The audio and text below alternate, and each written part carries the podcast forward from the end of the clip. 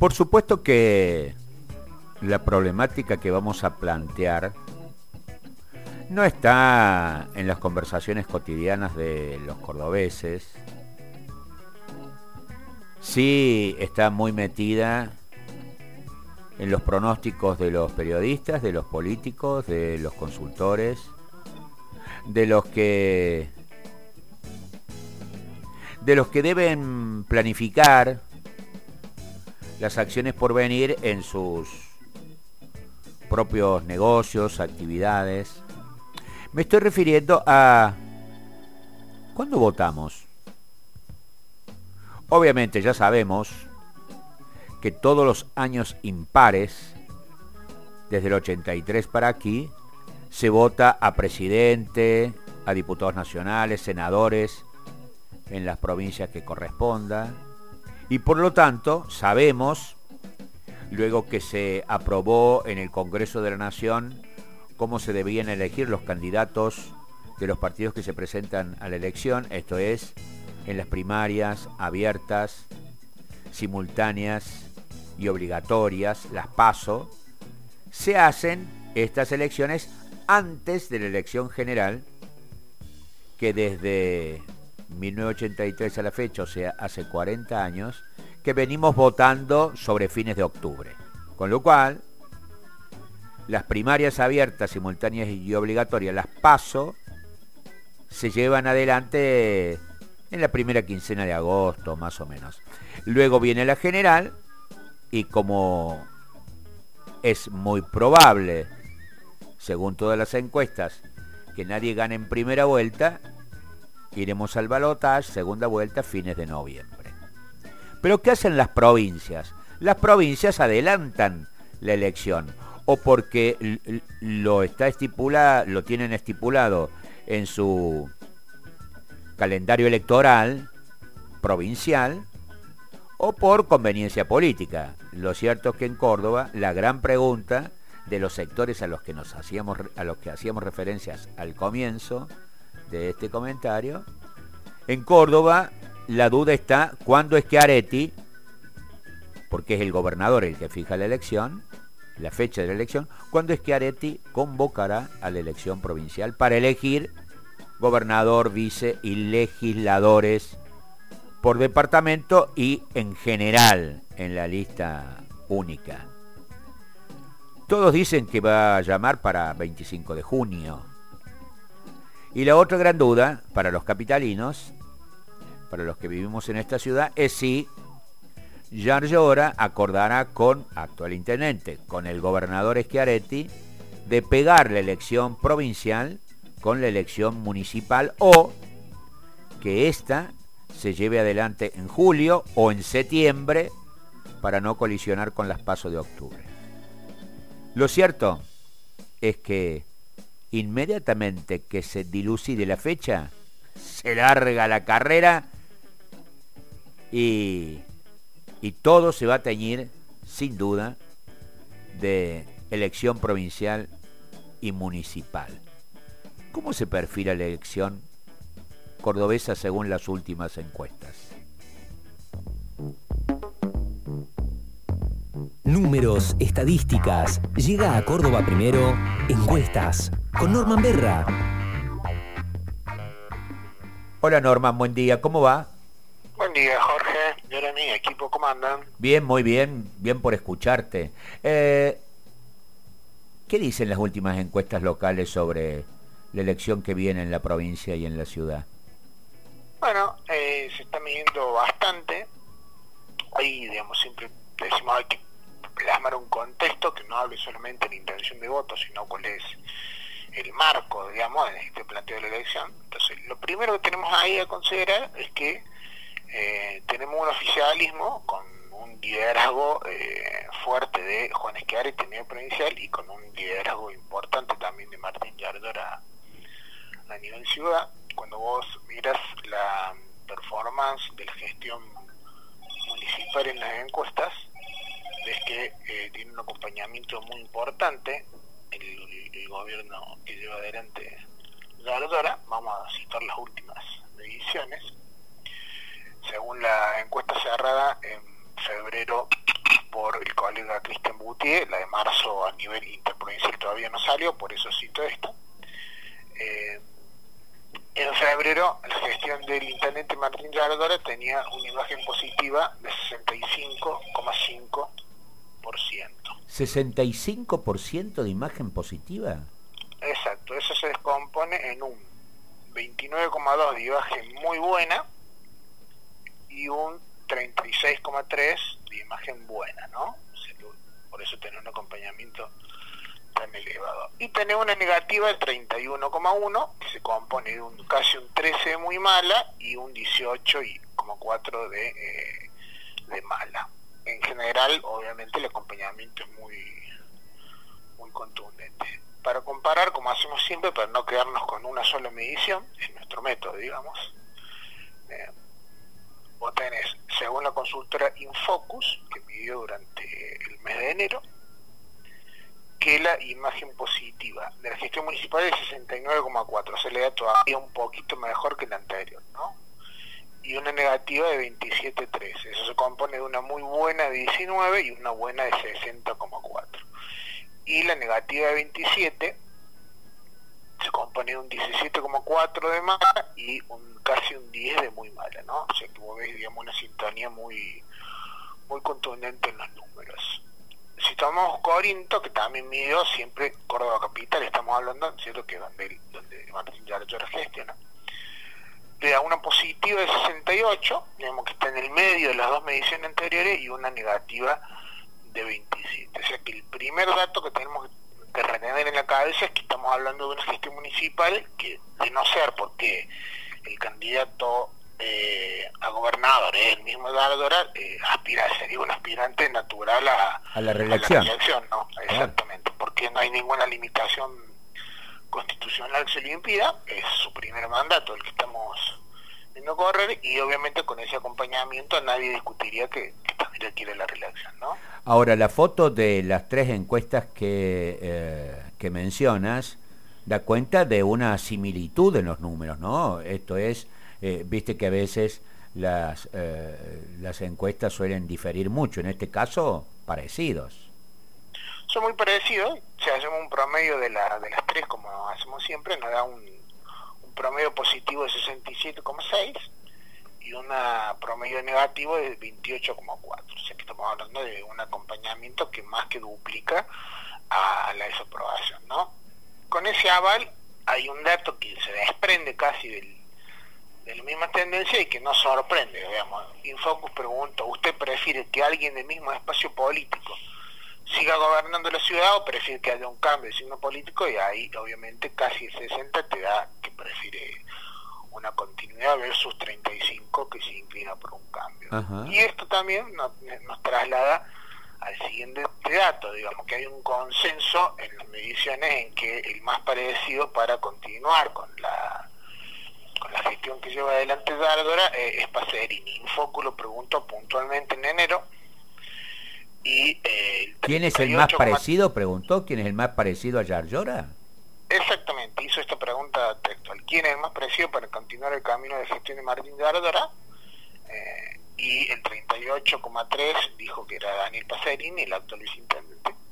No le dio mal a Sicilia, ¿no? El, secretario de gobierno le dio casi 26% en medio Sicilia, ¿no? venía compitiendo duramente por la candidatura, ¿no? Claro, y hay un tercer actor que venía planteando sus aspiraciones que también le dio un resultado bueno, digamos, 23,3, pero ambos, digamos, parejos, 28-23 por, por debajo de, del viceintendente, lo que en cierta forma uno casi podría decir es, es natural del desde el punto de vista conceptual, porque pues nosotros siempre decimos la opinión pública tiene dos aspectos cuantitativos, que son los que nosotros medimos acá con las encuestas, y tiene aspectos cualitativos que se miden con las entrevistas en profundidad y los grupos focales, ¿no?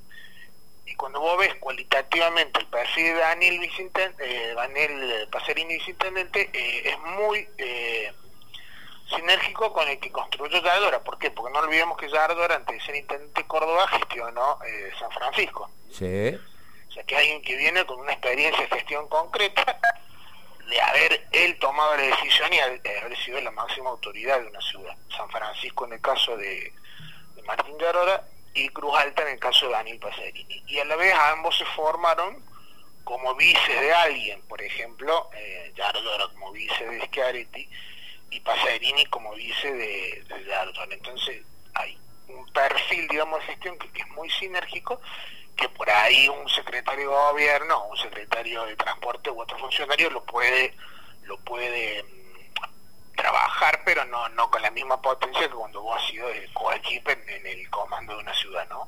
Y mira, vos con, con, lo que, con lo que indicas, sin duda la decisión de que sea Pacerini finalmente, quedó claro esta semana con la proclamación del peronismo de la capital eh, como candidato a intendente, digo, eh, bueno, la decisión en favor de Pacerini se dio sin duda leyendo encuestas y, viendo cómo, cómo eh, decantaba la imagen positiva de Yarlora hacia, hacia su gente, ¿no? Exactamente. Dicho esto, podemos pasar, si te interesa, eh, que se lo contemos a, la audiencia, la intención de voto concreta como viene, ¿no? Eh, ¿Cómo no me va a interesar? Porque el, el otro problema, el otro tema, mejor dicho, eh, de los eh, opinators, los periodistas, los consultores, los políticos, los grandes empresarios, etcétera, es eh, dilucidándose las fórmulas del oficialismo como finalmente van a dilucidarse las fórmulas de la oposición. Y en este caso hay muchos que sostienen, bueno, que, que podría ser factible, una vez conocida la fecha oficial de elecciones eh, y eh, la encuesta que mandaron a hacer eh, en Juntos por el Cambio. Em, bueno, que Luis Juez, el actual senador, sea el candidato gobernador y el diputado nacional Rodrigo de Loredo el candidato intendente. Claro, habría que ver qué da la encuesta. Algunos opinadores y comentaristas y periodistas opinan que en realidad la encuesta es una especie de expediente para validar una decisión que ya está tomada, pero bueno, veremos después si, si circulan los números o no circulan y, y qué dicen. Eh, vamos a la intención de voto, a intendente, ¿no es cierto? Eh, Corinto midió en febrero y había medido una serie larga desde mayo del año pasado, o sea que está interesante ver cómo se movieron los números. Rodrigo Lorio en mayo del año pasado tenía un 45 de intención de voto por intendente, mira vos, qué fuerte, 45 ¿de dónde y Daniel Pacerini tenía un 13. che, hay una, ventaja que es muy fuerte, ¿no? ¿Cuánto Daniel Pacerini? 45 a 13.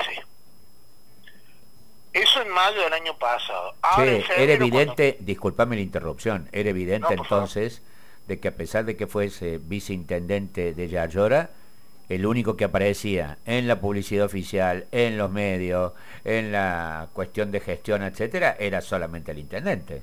Sí, sí, claro, había una visibilidad de, la gestión municipal en, su cabeza de gestión, ¿no? Ahora bien, conforme pasaron los meses, esa diferencia se fue achicando fuerte, a tal punto que en febrero, o sea, hace nada, ese mismo escenario de mano a mano entre De Loredo y Pacerini, o sea, sin hacer jugar otros candidatos, Rodio, Siciliano, etcétera, daba 37 para De Loredo, o sea, se chicó 8 puntos, digamos, en la performance de Óledo, y Le Pasarini trepó el 13 al 34, o sea que prácticamente triplicó su intención de voto. O sea, che, guarda, porque 45 a 13, una ventaja, uno diría casi indescontable, y con el tiempo nos damos cuenta que no era indescontable porque ahora tenemos 37 a 34, lo cual, digamos, en cualquier lado, China, Marte, Venus, Júpiter y Córdoba es un empate técnico en las encuestas, ¿no? Eh, mira vos, uno, eh, yo por lo menos, que, eh, bueno, no soy un especialista en el tema, pero te escucho y digo, en diciembre aparecieron enormes carteles en la vía pública con un Paserini abrazando a un Yar Llora con una leyenda que decía, eh, bueno, eh, Córdoba sigue en buenas manos, eh, con lo que comenzó la instalación en el oficialismo de la candidatura de Pacerini. Y hasta diciembre, enero, este, de Loredo y su gente insistían en que nunca iba a ser candidato a intendente y iba a pelear hasta el final la candidatura a gobernador. Por eso también puede ser que la gente que lo veía de candidato a intendente hace un, más de un año o un año diga, wow, ¿para qué voy a seguir pensando en este hombre si no va a ser? Claro, vos fíjate que diciembre ya marcó una bisagra, que en diciembre el Loredo tenía un 36 de intención de voto, lo mismo que en febrero, 37, pero ya Pasarini llegaba al 29, o sea, ya estaba pisando el borde de los 30 puntos de intención de voto, ¿no? o sea que ya el escenario se acercaba a alguna paridad como la que estamos viendo ahora. Ellos mismos también midieron la potencialidad electoral, los, pisos y los techos, donde en lugar de preguntar la intención de voto mano a mano, comparado contra todos los precandidatos, vos decís, che, usted votaría este, seguramente, probablemente, probablemente no, seguramente no, y hace lo mismo con todas las figuras. Con Pasarini le dio así, el 21 dijo que seguramente lo votaría, y el 24 que lo votaría probablemente. Vos fíjate que el techo ahí te sube mucho, pues te va a un 45 contra un 34 que dice hoy que lo vota, o sea que el techo es hasta 11 puntos más grande que el voto, la intención de voto actual, ¿no? Probablemente no lo votaría, dijo el 15, y nunca lo votaría, dijo el 24. No sé, ese es el rechazo electoral, digamos, son lo que nosotros decimos lo impermeable. Che, eso es impermeable, el 39 que dice que no te vota, probablemente no te vote nunca, independientemente de lo que vos proponga, ofrezca, etcétera. Y después tenía un 16 que dijo, no sé, no sé, no, se inclinó ni por un lado ni, por otro. Hicieron lo mismo con Delorio, le dio el piso de 24, muy parecido al de Pasarini, estamos hablando de 21 contra 24, tres puntos de diferencia probablemente lo votaría, dijo el 24, eh, y lo, exactamente la misma cantidad que, que Passerini. Entonces ahí la potencialidad electoral máxima de, de Loredo le da 48 contra un 45 de Passerini, de nuevo un empate técnico. El 16 dijo que probablemente no votaría de Loredo y el 25 que no lo votaría nunca. O sea que el rechazo a la impermeabilidad electoral el caso de Loredo es apenas un poquito mayor y el 11% dijo no sabe. O sea que estamos hablando de dos figuras tan muy parecidas en intención de votos y potencialidad electoral. Voy a decir, che, Norman, entonces la elección hoy está empatada. Yo digo sí, pero y acá viene el análisis. Vos fíjate Infocus, ¿qué es lo que hizo? Infocus además de medir intención de voto, viene, preguntó, si la fecha de la elección de gobernador intendente fuera la misma y esa fecha fuera hoy, ¿qué pasaría? Y midieron distintos desempeños, de Yardora con Pichi como candidato a intendente, de Yardora con Rodio, de Yardora con Siciliano y de Yardora con Pasarini. Y lo pusieron a jugar contra lo que uno diría la, la fórmula más potente, junto por el cambio, sería juez intendente y de lo, eh, juez gobernador y de lo intendente pero con concurrencia, o sea, con simultaneidad de fecha. Fíjate cómo le dio. Le dio Martín Yardora, gobernador, intendente de Nico Serini, 49 de intención de voto, en Ciudad de Córdoba estamos hablando, ¿no? Y le dio juez de Loredo 24,75, o sea que prácticamente, según este estudio, la sinergia y la atracción mutua entre Pasarini y Yardora Duplica. duplican en intención de voto a la de los otros dos eh, contrincantes, siempre y cuando la elección fuera en la misma fecha.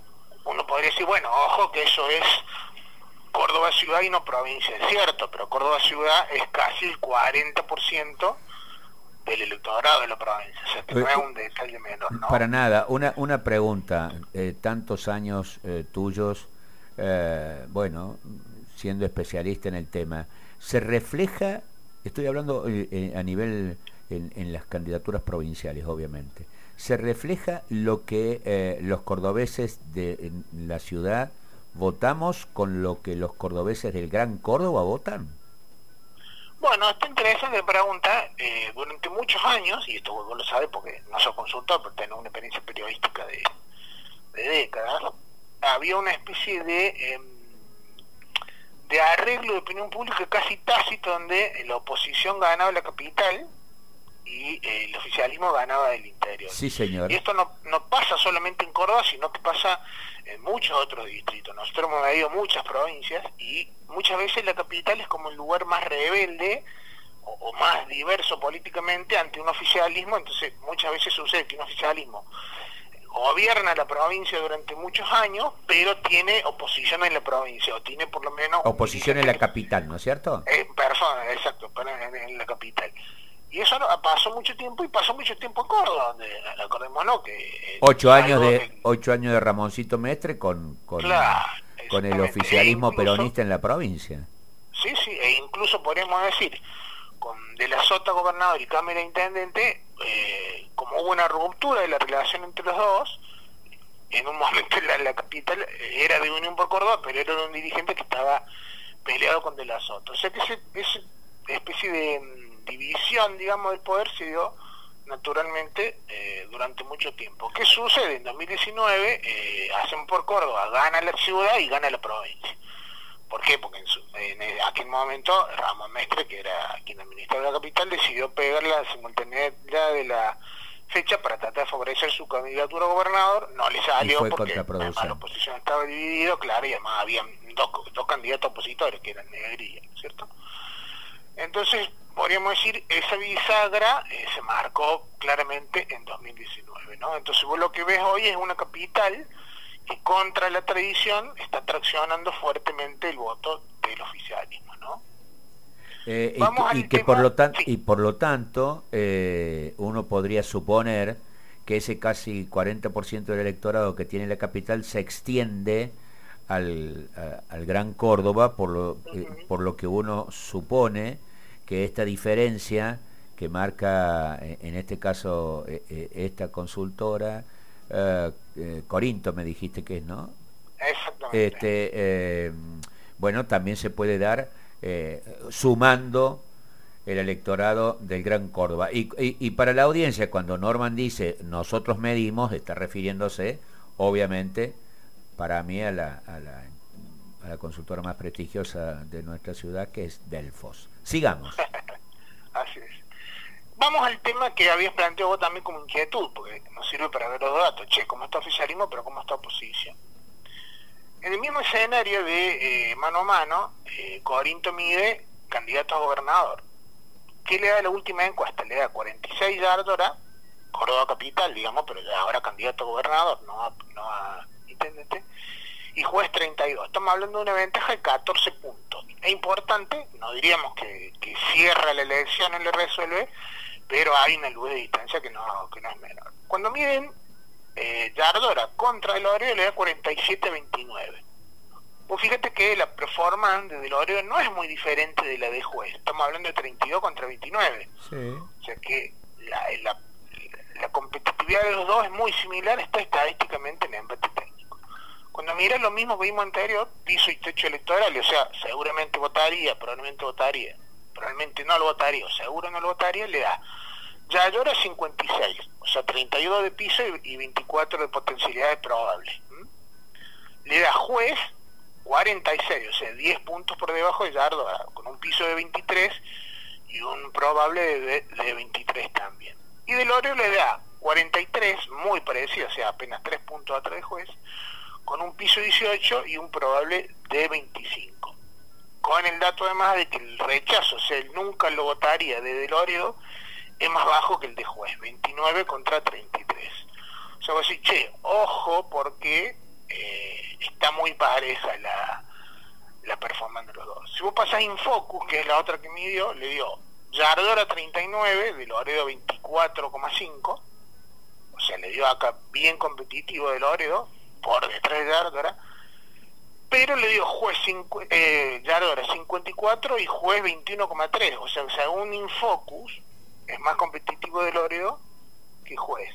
Por lo tanto, y cerrando un poco la conclusión, se va a decir, che, ¿con qué claves me quedo la elección? Primero, la candidatura de Yardora es una candidatura de unidad que es consistente con la performance de él en las encuestas. No había ninguna otra figura hacemos por Córdoba que tuviera su imagen, su intención de voto y mucho menos una performance de gestión como la que él puede exhibir al frente del municipio. Eso fortalece esta elección, clave 2, tracción a favor de la continuidad del signo político, lo vimos, si la gente quiere que siga gobernando a alguien del mismo espacio. Quien mejor sintetiza esa continuidad, ya lo adelantamos un poco, es Pacerini, ¿no? por haberlo acompañado como, como visitante. Las últimas mediciones lo muestran prácticamente en empate técnico, con De Loredo, si De Loredo fuera finalmente el candidato intendente, y con ventaja si la elección fuera en la misma fecha, como vimos por el arrastre mutuo con la como entramos de gobernador. Junto por el cambio tiene un problema, porque mientras hacemos por, el, eh, por Córdoba tenía resuelto por encuesta y por gestión quiénes eran los candidatos naturales de cada cargo, hoy Junto por el Cambio tiene dos candidatos que son competitivos pero que están muy parejos. Y si vos me preguntas a mí, che, es difícil que una encuesta, como la que están haciendo, zanje la cuestión, porque si en 10, 12, 5, 3, vos ves performance muy parecida a los dos, sería raro que una encuesta arroje una diferencia estadísticamente significativa como para zanjar la discusión. Y cuando digo estadísticamente significativa, digo, bueno, a ver, para que haya un consenso estadístico, la diferencia entre Juez y Loredo debería ser por lo menos de 10 puntos. Y yo no veo 10 puntos a favor de Juez, ninguna de las encuestas están dando vuelta, ¿no? Interesantísimo. Hay que esperar la oficialización de la fecha de elecciones y finalmente la cristalización de la candidatura que todo el mundo supone a esta hora en Córdoba será la de juez candidato a gobernador. Eh, pero... De todas formas, como siempre decimos, estas son tendencias de opinión pública y son fotos de hoy. No quiere decir que la elección esté cerrada, después la gente tiene que ir a votar, que es el acto realmente democrático que termina plasmando la voluntad popular, ¿no es cierto? Obviamente. Muchas gracias Norman Berra, un buen fin de semana. ¿Puedo robar un segundito más? Usted robeme todo lo que quiera y después me lo devuelve. puede interesar a, lo, a, la audiencia y a ver. Lo, comparto. El colega Cristian Boutier me compartió una encuesta con la eh, tendencia de la elección de la falda que es mañana, ¿no? Sí, señor. Mañana la, la falda vota intendente. Eh, y yo, lo juntos quiero destacar porque, porque el colega siempre comparte sus encuestas, o no, no todas las que hace, pero comparte algunas, y es un gesto que yo lo, yo ensalzo porque cuando uno comparte una medición se está exponiendo, ¿no? Sí. Y lo remarco, vos sos un comunicador serio, eh, trabajas bien estas cosas, mientras que hay colegas que te piden las mediciones y después son los primeros en salir y te matan en, en, la radio de che, qué mal que...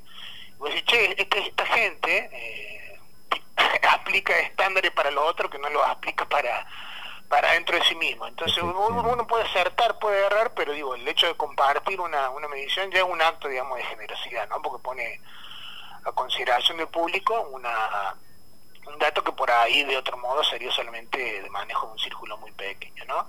Y no me voy a detener en todos los datos, porque tiene muchísimo, pero sí voy a decir que en general lo que el colega está marcando es que el escenario electoral en la falda en particular, y esto no tiene ninguna lectura provincial, porque el falda vota intendente como a la falda quiere, digamos, le está dando una ventaja importante para el fórmula del radicalismo, que ahí lidera eh, Javier Diaminger como intendente, y con la ventaja además de que hay digamos, una tradición radical muy muy muy asentada. muy fuerte en la falda. El segundo digamos o está peleando en este caso la oposición, Miguel Maldonado, que ya fue candidato en la elección anterior, pero bueno, le está dando con proyección, digamos, sin indeciso, le está dando a Javier de Minger, la, la encuesta del colega Cristian Muti, 51,3, y a Miguel Maldonado 19, y con proyección de indeciso 59 y 21. O sea que uno diría a priori, che, una elección zanjada, hay que tener en cuenta, y esto también lo marco, porque uno dice, che, hay que mirar los antecedentes electorales, no solamente la intención de voto. La última vez que Diaminger fue candidato, ganó con el 49,3, o sea que voy a decir, che, que hoy le está dando un 50, es razonable y con indeciso le está dando hasta casi 60, pero bueno, debería sacar por lo menos un 50% de la intención de, voto, de, los votos, que lo, que lo sacó la última vez, y Miguel Maldonado, que era el opositor, sacó casi 40 en esa elección ahora le está dando alrededor de 20, o sea, no sería extraño que termine sacando más, no porque venía a sacar un 40. Pero bueno, lo destaco porque parte de la, nuestra audiencia del programa también es provincial y le puede interesar este dato, ¿no? Interesantísimo. Muchas gracias, Norman. Buen fin de semana. Muchas gracias, buen fin de para todos.